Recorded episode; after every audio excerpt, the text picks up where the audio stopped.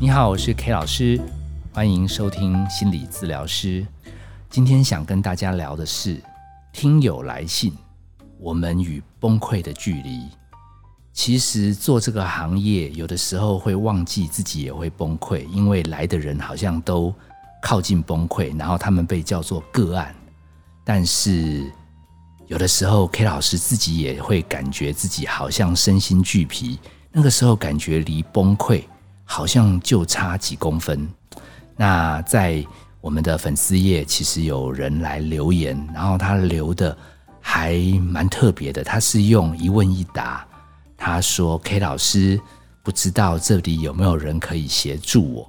还好我有去看粉丝页，不然那句搞不好就成绝响。我赶快就给他回说：那你想讨论什么议题呢？他秒回，他就说：那如果有躁郁症。”对工作有影响怎么办？哇，这个蛮笼统的，我就赶快给他回说，那方便告诉我，呃，你到底在工作上有什么实际的困扰吗？他又是秒回哦，他说能力退化啦，表现不好啊，脑子会一直在有那个负面的想法，哦，简单的事情还可以加减做，可是需要动脑子、要专业的技术的，他做不来，他发觉自己没像以前一样，就是不太能胜任。好，我直觉觉得，等到我有时间录录完再上传，我都不知道他他会多痛苦，所以我赶快叫他说，其实我们在各大医疗院所都有专业的心理师。其实如果你在身心已经跟以前不一样以后，你想要调整你的人生目标，也许你可以找专业的人讨论一下，他们如果有这方面的经验，帮助比较快。哇，他就没有再留言了。那这件事一直放在我心里，所以我今天啊一有机会，我就希望可以跟躁郁症困扰的个案朋友，我们来做一个交流，顺便也想透过这样的交流，让更多其实你可能有很烦啊，会忧郁，甚至躁郁，甚至崩溃，我们也来聊聊我们与崩溃的距离。今天这一集，K 老师打算化繁为简的说明烦闷。忧郁、躁郁这些身心困扰，到底怎么样的程度才算发病？还有面对这些不 OK 的状态，我们又能怎么办？甚至我们如果亲朋好友有这样的状况，然后他坚持就是不就医，我们又能怎么帮他？期待听完这一集，能让你我离崩溃的距离稍稍拉远一点点。呃，话说我们现在就是慢慢要解封了，可是 K 老师这边比较担心的是，比较生活受局限的时候，我们起码我们的烦恼可以每天两点看时钟，我们可以有一个关注的焦点，今天到底确诊几个，我要不要戴口罩？所以我们可以把人生的困扰化约成一个病毒，但是慢慢要解封以后，其实 K 老师担心。不是没有道理，因为刚好前两天那个餐厅开放可以用餐，那 K 老师一个优秀的学弟，他也抢头香就到火锅店去吃火锅，他还传讯息说 K 老师要不要一起来？我心里想一起来，你现在有没有搞错？哎，我看我们两个隔隔着隔板怎么聊天？哎，后来我也是杀过去，他就跟我讲，他们学校做了一堆心理学的研究，发现疫情期间好像忧郁的年轻人。比之前多了十趴以上。他问我说：“将来解封以后，这些孩子回到学校，他们辅导中心恐怕有的累了。”这跟 K 老师刚刚讲的不谋而合，就是解封之后，当我们没有办法锁定一个敌人，叫做病毒，我们面对的是宽广的人生，但是我们又回不到过去自由自在，我们的心会不会因为这样就很愁烦？所以，如果解封之后，你反而觉得应该要快乐啊，应该要重新打拼啊，可是你提不起劲，你甚至觉得更无力。我必须跟大家分享，这是一个适应的过程，这是很自然的。这个叫做烦闷、烦躁，这个东西离生病还很远，离我们刚刚来留言的朋友还很远。K 老师读了很多书，都说。他要超过好几个礼拜，你都始终很烦闷，你白天也烦，睡觉也烦，隔天醒来还在烦，连续一天、两天、三天、十天、二十天、三十天都一直烦，你脑里面的荷尔蒙才会不正常。通常那个状态就会变成我们叫忧郁。好啊，如果你的状况很特殊，像我们刚刚留言的这个朋友，他随着季节某个阶段会突然嗨起来，那我们就叫做躁郁。所以从烦闷到底你的命运是走向忧郁还是走向躁郁，其实跟你的体质有关。有的人一辈子他都是单向的走向忧郁，有的人他的生命很妙。他会高亢、忧郁，再高亢、再忧郁，我们叫做躁郁。那对于忧郁，我们理解比较多，所以从烦闷一度到一路走到忧郁，我们离崩溃的距离，那个我们很容易测量。我们可以透过很多方式，只要你能够流汗，让你里面烦乱的状态可以释放。哦，只要你可能生活中有专注的地方，哎，你可以把你的注意力。从你过不去的地方有新的投注点，也可以暂时释放。这个我们叫忧郁，其实是比较容易调整的。但是躁郁这一块就跟你的体质有关了。好，所以刚刚这个听友他说有没有人可以帮他？他工作有困扰，我们其实有研究啦，季节变化，他那个状况就会恶化。所以他如果能稳定的服药。不是只有靠运动，不是只有靠生活有安排，他才有可能比较稳定的生活。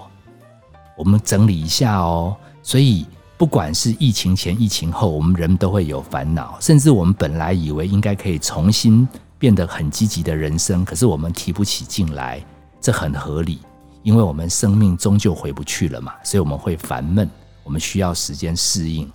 但是如果你有一点担心，你又急着要赶快好，你比较容易白天也烦，晚上也烦，你就会变成忧郁。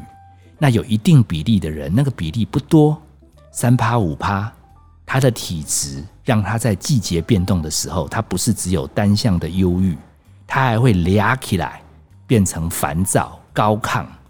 好，这种跟我们所谓的思觉失调症又有一点不一样。因为躁郁它跟情绪是比较有关联，可是，在思觉失调症，它是在想法上，它会进入有一点异次元空间，它会听到奇妙的声音。所以我们在医学上是把躁郁跟思觉失调症，它在躁的阶段跟思觉失调发作的时候，归类成精神疾病。另外的，我们简称叫精神官能症。所以你我。都有机会得精神官能症，可是一定要有一些体质，你才有机会跨过去，变成所谓的视觉失调症或者躁郁症。那最麻烦、最麻烦的衍生出来的问题，倒不是生病，因为不管你是忧郁症、你是躁郁症、你是视觉失调症，其实都有对应的方法，包含流汗啊、生活重新安排啦、吃药来调整。可是很麻烦的是，因为它变化的地方是大脑。我们对于骨折，我们对于什么蚊子叮，我们脑如果是正常，我们会去上石膏，我们会去抹药膏。但是如果你判断你有没有生病的地方，它就生病了。你怎么判断你到底是忧郁还是烦躁还是躁郁？其实你的判断这个尺量起来就不准。所以，为什么有人有这种困扰？我们劝他说要去想开一点啊，去做运动啊，去吃药看医生，他们会不肯，因为他们可能自己的那把尺量起来，他们觉得自己离崩溃还撑得住。所以有时候真的很难劝他们。甚至状况不好的人，他常常找他的亲朋好友投诉，他只是想从人际关系上得到一点温暖。那万一对方状况不是专业人员啊，我先别讲专业人员，有的时候也会状况不好。我是劝你们去看病的时候，最好挑医生没那么累的时候，免得对方这个人际关系也给你负面的刺激。那我们一般人找的是亲朋好友，你怎么不知道对方也在烦闷，对方也可能已经忧郁了，然后你讨不到拍，还给你泼冷水，最后人际关系就爆炸了。所以，其实如果你自己觉得有一点烦躁，你不确定你是不是忧郁还是躁郁，像我们的听友就会来信来问，而且他能够自己描述，我们就知道后面要怎么样的应应方式对他是最有帮助的，而不是凭着感觉来治疗。因为心理学的问题、精神科的问题，最怕你凭感觉，因为刚好你有感觉的地方不太稳定，所以你的判断会有一点偏。至于如果你真的知道你只是烦闷，你只是烦躁，你真的可以听听节目就好，不用急着看医生，因为收费一方面也贵，另外一方面你听到的答案也是他让你说个过瘾。抱怨个过瘾，让你能量释放完之后，他还会再问你：那最近有没有安排一些有流汗的活动啊？啊，你有没有找到一些生活的目标，做一点你自己有兴趣的事？你最后听到的结论也是一样。你说那为什么找完医生聊，然后听这些事，你比较愿意做？因为人家穿白色的啊，人家看起来比较专业啊，而且人家有花时间听你讲啊。你找亲朋好友。人家还没听你诉苦完，人家就叫你，哎呀，要想开一点啊！你乐色没清完，怎么可能有空间听人家的意见？所以某个程度上，某个程度上，如果你真的有亲朋好友有这类的困扰，你即便看出他有问题，有时候你还是得预留一点时间，让他先大量的抱怨，等他讲的很过瘾，而且感觉你也很认同他以后。你还是可以跟他讲，哎，要不要我们去吃个东西？要不要我们去运动一下？要不要我们去做一点什么好玩的事？也许倒完乐色再听建议，他会觉得你是真正有陪伴他的朋友，而不是急着给意见。但是如果你发觉他不只是烦躁，他甚至已经不太出门，睡不好，想不开。我是建议你也不必听他倒垃圾，因为他搞不好连垃圾都倒不出来。如果可以的话，可以让他陪他、哄他、骗他、带他到医院来。因为很奇妙的是，我们如果有适度的理解、适度的调药，让他脑里面已经有一点点 overloading，已经装太多的垃圾，有机会透过一些化学效应、新陈代谢。其实几周之后，他整个脑的状况稳一点，他才有机会什么去运动，什么出去走一走，什么做一点生活中开心的事。不然，如果在忧郁的生病状态，直接劝他做正确的方法，基本上劝他的人应该也会从烦闷最后加入忧郁症。那这样子，我们医院的生意就会太好了。那最后，我们要给我们今天写信的这位听友，给你一点中肯的说法。因为躁郁症它伴随着季节，的确是每一年你都有机会突然又亢奋了。那你当你在亢奋的时候，你可能不知道你自己的状态。所以为什么我提议你要找固定的心理老师、医师，他们可以不是只有开药给你。他定期比较客观的角度，你也信得过他，采纳一下他的意见。尤其在季节变动的时候，如果你有嗨起来，他们可以预防性的再把药物做一点调整，而你最后也应该会有机会久病成良医。连你自己都知道，好像什么季节到了，你的状态又有不对劲了。只要有一天。你慢慢因为这个生病太痛苦了，没有生过忧郁症或躁郁症的人不知道，他其实是蛮辛苦。那躁郁症的病人是有少数跟我讲，他还蛮怀念自己俩起来的时间，因为那时候俩起来的时候，感觉自己轻飘飘的，什么都会。哦，我我必须跟各位讲，你很嗨的时候，就是你家人很苦的时候，所以久病成良医。而且每多发作一次，它重新治疗回来的功能就会打九折。我没有追问到你的是，你生病多久了？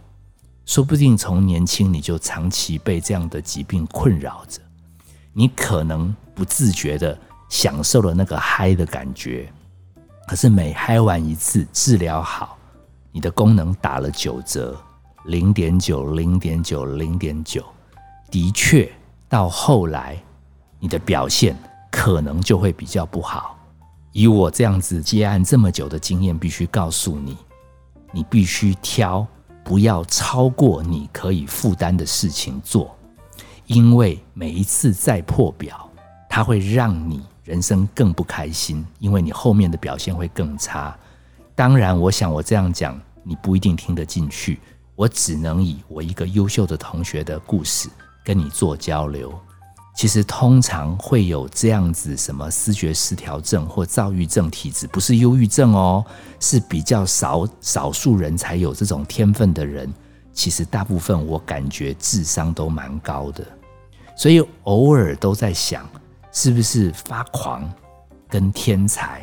他有的时候就在隔壁，然后他过不去的时候，我们一般人是走忧郁路线，诶，他们就走疯狂路线，走躁郁路线。我那个朋友，他本来人生过得很好，可是他后来有这样的疾病，他的人生就必须重新调整。最可怜的是，他头三年，他躁郁症还被误诊成思觉失调症。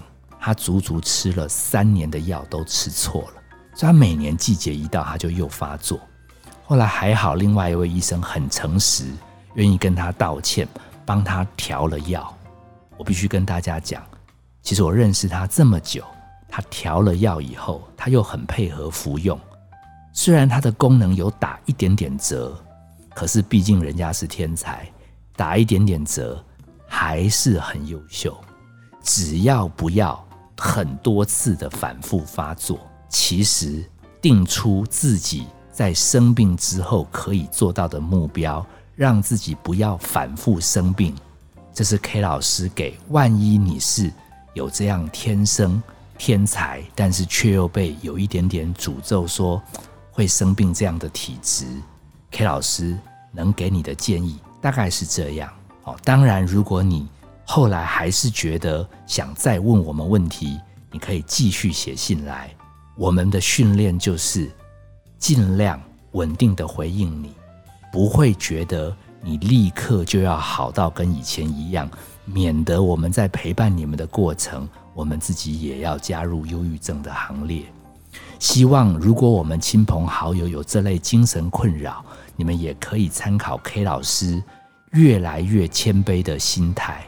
因为很多时候帮助别人，都好想从别人的口中得到一声感谢，但是我们真的离崩溃都很近。我们真的不知道，其实人家已经苦多久了。